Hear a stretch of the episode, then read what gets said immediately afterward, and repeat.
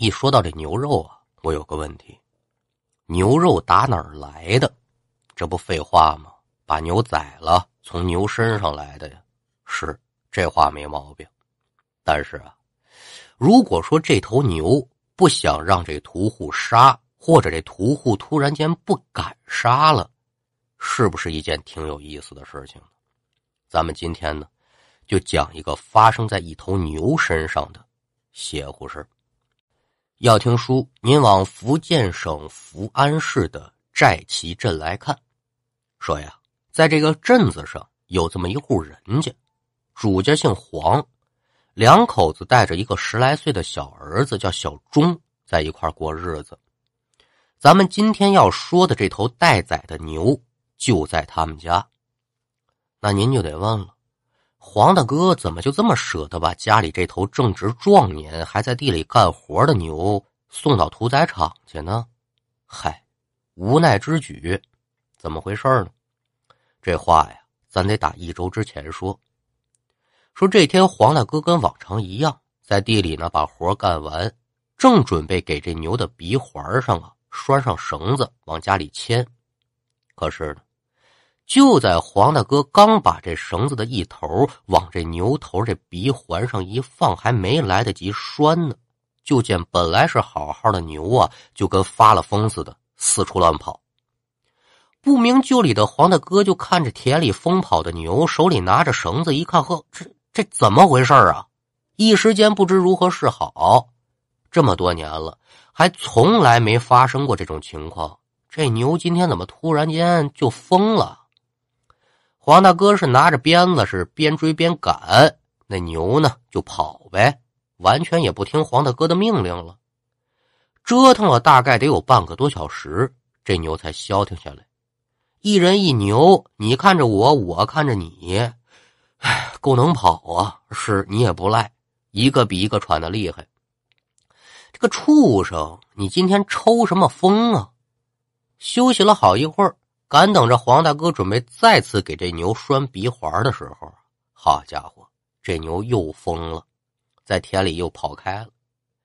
黄大哥这回是彻底跑不动了，往地上一蹲，嘴里是一边骂。一边就看着自己家的牛在这田里折腾，咱们简短说，等这牛再消停下来之后，黄大哥也不敢再给他拴鼻环了。这一会儿再折腾起来，自己就啥也不用干了，索性站起身子就骂说：“我不管你了，你爱怎么折腾你就怎么折腾。”说着话，把绳子往农具上一缠，牛也不管了，直接往家里走。但是啊，说是走。可是时不时的回头得瞅瞅这牛跟不跟着自己。这牛一看黄大哥走了呢，也没在原地待着，就远远的跟在黄大哥身后。哑巴畜生也通灵性啊！走到家之后呢，也不用人管，自己啊可就进了牛棚了。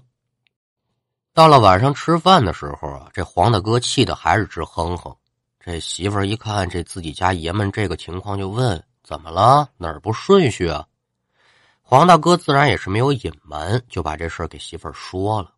媳妇儿听完之后也琢磨不出所以然，就说：“你是不是用人家用的太狠了？人家嫌活多，这叫消极怠工耍性子呀。”黄大哥也觉得自己家媳妇儿说的有理，没在意。可是接下来这几天呢，这牛可算是中了病了。原本脾气温顺、干活勤勤恳恳的这头牛，突然间性情大变，特别暴躁。别说让他干活了，就连人近身那都是个问题。家里也让他闹得不得安宁。但是好在呀，这牛如果说家中的小儿子小钟在的时候呢，他还能消停一会儿。怎么呢？平时喂牛的一直就是小钟。这么说吧。自从牛来到他们家，小钟和这牛在一起的时间呢，要比黄大哥夫妻二人在一起的时间那还多呢。几年下来，这一人一牛之间建立起了相当牢固的革命友谊。但是啊，也不能让孩子连学都不上，一直在家盯着牛吧。刚开始，黄大哥就怀疑这牛是不是发情了，或者是得了什么病啊？但算算时间，这也没有到发情的日子，得病也不可能。除了说脾气差了点这牛是该吃吃该喝喝，跟平时也没有差别。找来当地的兽医到家中查看，这兽医也没有发现这个牛身上有什么异常的地方。那叔不要麻烦，这一晃啊，可就过去了将近一个礼拜的时间，这牛啊还是一点好转的迹象都没有。黄大哥愁啊，睡不着觉。最后实在是没办法了，就跟自己媳妇儿商量。我说：“要不咱把这牛给卖了吧？咱卖了钱再买个牛犊子回来。卖了，卖给谁呀？这牛现在这个情况，卖谁谁也不买呀。干脆咱就送屠宰场吧。啊啊！给咱们家出了一膀子力，最后送屠宰场，这这这不好吧？”那也没有别的办法呀，唉，只能如此了。最后决定，黄大哥呀，把这黄牛要送到屠宰场。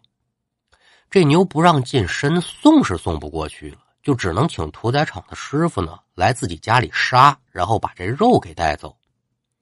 这小儿子小钟一听说要卖牛，心里肯定是难过呀，哭也哭了，闹也闹了，就说把这牛留下吧。但这牛它可不是宠物，地里的活指望着它，现在它不干活了，留着它干嘛呀？纵然是百般劝阻，但一个小孩他怎么能改变大人的决定呢？没办法，既定事实了，那就准备呀，在这牛临走之前呢，多陪陪他。故事发生这天上午，黄大哥在家里等着屠宰场的人过来，小钟呢就拉着牛出了家门，心里想着呀。临走之前，我得让你吃的饱饱的，再走一遍平时他们走过的路，自己能做的也无外乎就这么多了吗？出了门也就走了二十多米，小钟这孩子呀，心里搁不了了，站在牛前面呢，是哇哇的哭啊，哭了好一会儿呢。这小钟啊，扭过头来就对牛说：“说你知道吗？他们马上要把你给杀了，我以后再也见不着你了。”哎，就在这孩子说完这句话，您再看眼前这头牛啊，竟然是哒哒哒倒退几步，双膝弯曲，可就跪地上了。而且这牛的眼中竟然开始流眼泪，目光当中透露着一丝丝的绝望，还有哀求。不仅如此，跪在地上这头牛竟然是边流泪，边这头啊是一下一下的往地上滴。这俨然就是磕头的模样啊！这牛此时的表现呢，小钟虽然是个孩子，但他也看懂了。这牛在说：“求求你，救救我，别杀我。”小钟已然是被牛这举动给吓坏了，从来没见过，甭说是一孩子了，就连大人看到眼前这场景，估计也不能淡定。老牛这一举动呢，也正好被村里的几个村民瞧见了，纷纷跑到近前围观。此时这牛呢，依旧是跪地，眼泪是越淌越多。在场的众人一个个呢，也是惊叹不已。嘿，自己从小到大，除了见过猫狗为讨主人欢心，祈求食物给做个揖，这老牛跪地磕头还流眼泪，这还真是个新鲜孩儿。小钟这孩子赶等反应过来，立刻也就跑回家中，可就把这牛的事告诉黄大哥父亲二人了。二人听罢，最后也觉得有点不可思议，跑出门外。此时自家这牛的身边啊，已然是围了不少的村民了。众人对着这头牛是议论纷纷，都说呀，这牛能懂人言，知道自己要死了，跪地求饶。其中有一老者呀。连忙就示意大家别说话了，噔噔噔几步来到黄大哥的身前，说了：“黄老大呀，这牛我看可杀不得，也卖不得。这牛能懂人言，说明它有灵气儿。您把有灵气的牛给杀了，日后可对你们家里不利呀。”哎，对呀，对呀，这牛都求饶了，你怎么还忍心杀它呢？在场众村民们也纷纷应和，劝说黄大哥呀别杀这牛。有几个眼窝子浅的呢，看着正跪地上磕头的牛呢，还比嘚儿把嘚的往下掉眼泪哎呦，这我我不想杀他，我想留着他干活。这他他不干活，你说我怎么办呢？啊，这样吧，你不就是想买个小牛犊子吗？我们大伙给你凑凑钱，我们把这牛买下来，哎，别杀它了。你们说行不行啊？三老四少们。老者这话一说完，在场的众村民也是纷纷点头答应。哎，老仙儿，这这好意我心领了。可可是您不能买一头不干活的牛，买完放哪儿啊？哎，只要你答应了，你说个价儿这牛呢我们就买了。买完之后啊，咱送到知提寺去放生，这算是给咱村子里积阴德。我还指望这牛保着咱村子里风调雨顺呢。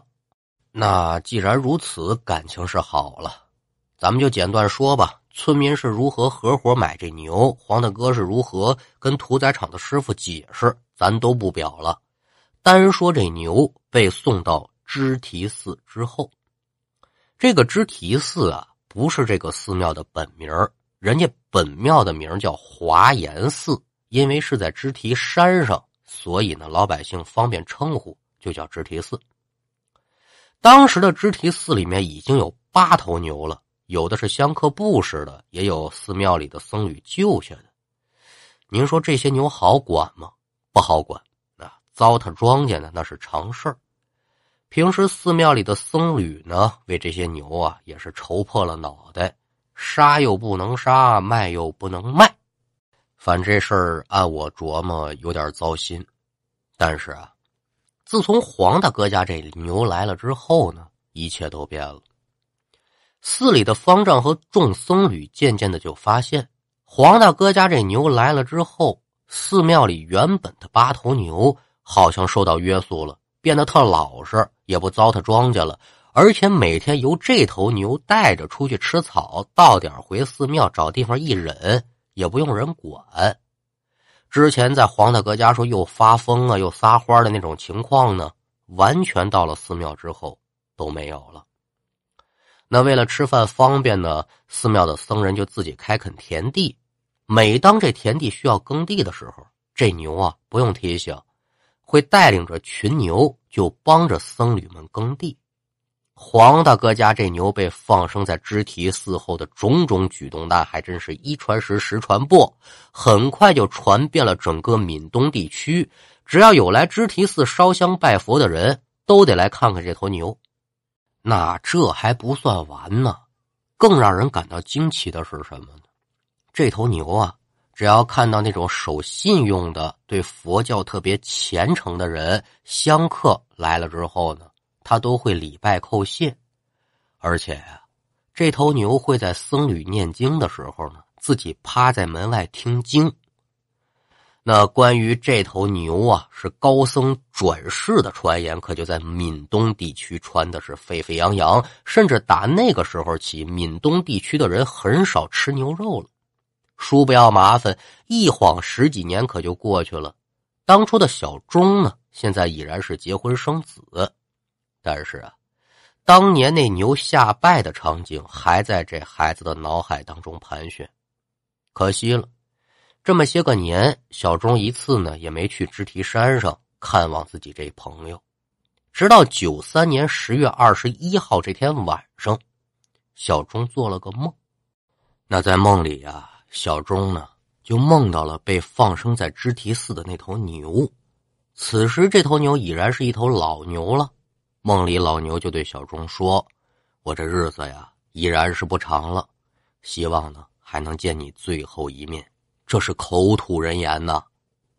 梦醒之后，小钟就觉得自己这眼眶湿湿的，摸了摸呢，才知道自己流眼泪了。脑中再次出现了这老牛的面容。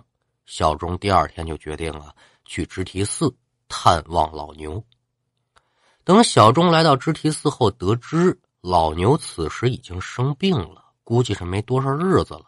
而且寺中的僧众呢，也已经在为老牛在寺内的海会塔挖好了墓穴。当年健硕不已的那头牛啊，现在已然是卧地不起的老牛了。老牛看着小钟，小钟也看着老牛。可惜，老牛现在的目光啊，已然暗淡了不少。慢慢抚摸着老牛的脸，心中悲痛的小钟再次流下了眼泪。